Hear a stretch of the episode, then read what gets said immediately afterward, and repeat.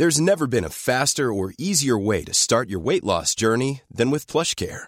PlushCare accepts most insurance plans and gives you online access to board-certified physicians who can prescribe FDA-approved weight loss medications like Wigovi and Zepbound for those who qualify. Take charge of your health and speak with a board-certified physician about a weight loss plan that's right for you. Get started today at plushcare.com slash weight loss. That's plushcare.com slash weight loss. plushcare.com slash weight loss. ¿Qué decía el hoy ministro de Consumo, Alberto Garzón, cuando los precios de la electricidad eran entre dos y tres veces más bajos que en la actualidad?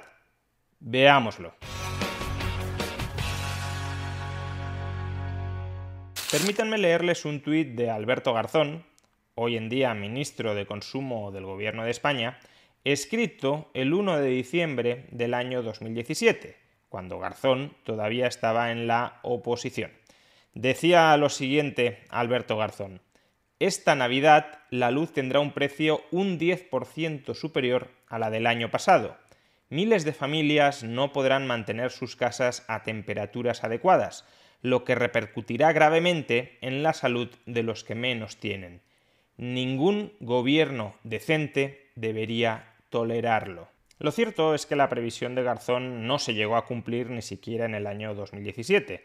Como he mencionado, el tuit lo escribió el 1 de diciembre de ese año, es decir, antes de que llegaran las Navidades, y Garzón efectuó ese pronóstico porque efectivamente los precios de la electricidad en el mes de noviembre del año 2017 eran aproximadamente un 10% superiores a los del mes de noviembre del año 2016. Sin embargo, como podemos ver en el siguiente gráfico, en el mes de diciembre del año 2017 los precios volvieron aproximadamente al nivel que tenían un año antes, en diciembre del año 2016. De hecho, los precios medios en diciembre del año 2017 fueron ligeramente inferiores a los de diciembre del año 2016.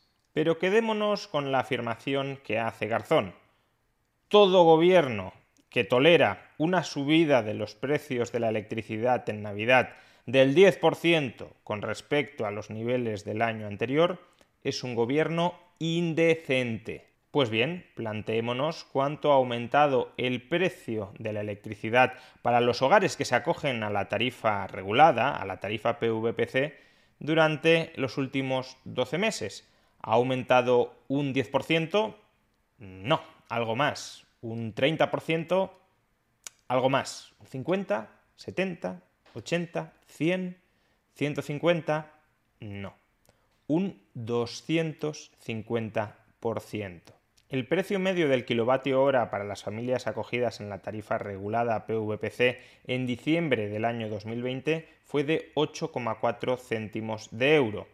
El precio medio del kilovatio hora en lo que llevamos de diciembre de este año 2021 para las familias acogidas a la tarifa regulada PVPC está siendo de 30 céntimos de euro, 3,5 veces más. Si corregimos por la diferencia de impuestos, dado que los datos que os he ofrecido son antes de impuestos, es verdad que la subida no es tan abrupta, del 250%, pero no se va mucho. La subida es del 210%. Pasamos de un precio del kilovatio hora en diciembre de 2020 de 10,7 céntimos a un precio, en lo que llevamos de diciembre de este año, de 33 céntimos el kilovatio hora. En el siguiente gráfico podéis observar la evolución de los precios medios de la tarifa regulada PVPC, no el precio del mercado mayorista, del pool eléctrico, que es el precio que habitualmente nos ofrecen los medios de comunicación y que solo conforma una parte del coste final de la tarifa eléctrica que pagan los hogares. No, este gráfico es el precio medio, antes de impuestos, eso sí, que abonan los hogares acogidos a la tarifa PVPC.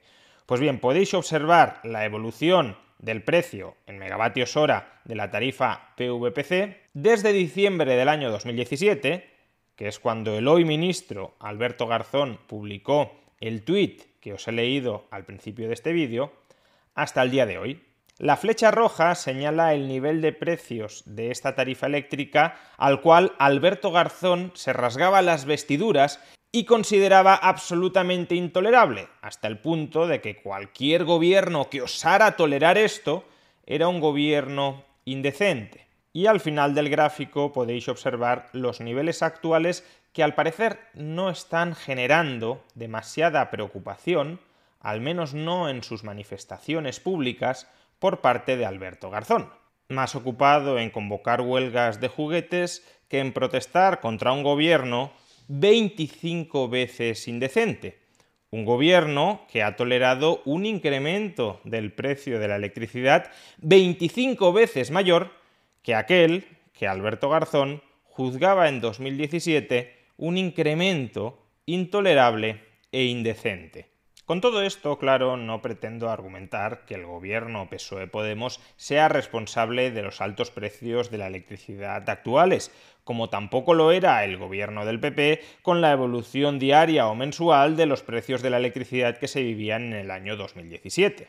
Como mucho podríamos considerar que todos ellos son responsables indirectos del diseño del sistema eléctrico actual, PSOE y PP sin duda porque han gobernado y han contribuido a configurarlo, y Podemos también porque ha dado apoyo ideológico a muchas de las políticas eléctricas que nos han abocado a la situación actual. Moratoria nuclear, cierre temprano de centrales nucleares en activo, como la de Garoña, promoción apresurada cara e ineficiente de fuentes de energía renovables, generando una burbuja que todavía estamos pagando a día de hoy, sobre dependencia del gas como tecnología de respaldo para la intermitencia de la generación de las renovables, déficits de tarifa para mantener artificialmente rebajados los precios de la electricidad y que así los votantes estuvieran contentos, y por supuesto añadido a lo anterior una alta fiscalidad todo este mix de políticas eléctricas equivocadas, desnortadas, ha engendrado unos altos precios de la electricidad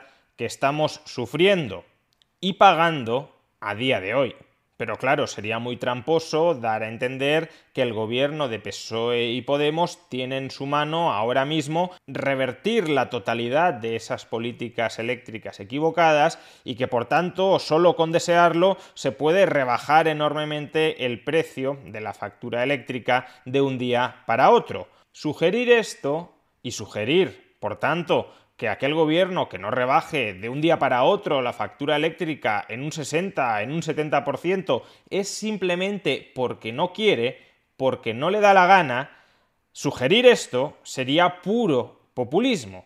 Exactamente el mismo populismo que estaba practicando Alberto Garzón el 1 de diciembre del año 2017 cuando se encontraba en la oposición. Esa estrategia populista mesiánica de yo voy a llegar al gobierno y voy a solventar en un momento todos los problemas que padecen los españoles, es la estrategia populista, mesiánica, con la que PSOE y sobre todo Podemos han llegado al poder, prometiendo aquello que sabían perfectamente que no podían cumplir, porque no estaba en su mano, y tratando de identificar enemigos públicos de los españoles a los cuales ellos les cortarían la cabeza y una vez estuviese esa cabeza cortada, los españoles volverían a florecer en la prosperidad y la igualdad. Pues bien, en el mercado eléctrico ya han cortado las cabezas que decían que iban a cortar y ya estamos viendo la impotencia de sus resultados. Una electricidad que se ha encarecido 25 veces más que cuando hablaban de indecencia. Y por tanto es lógico plantearse lo siguiente. Este gobierno es un gobierno indecente, ¿O es un gobierno simplemente populista? O quizá sea un gobierno indecentemente populista.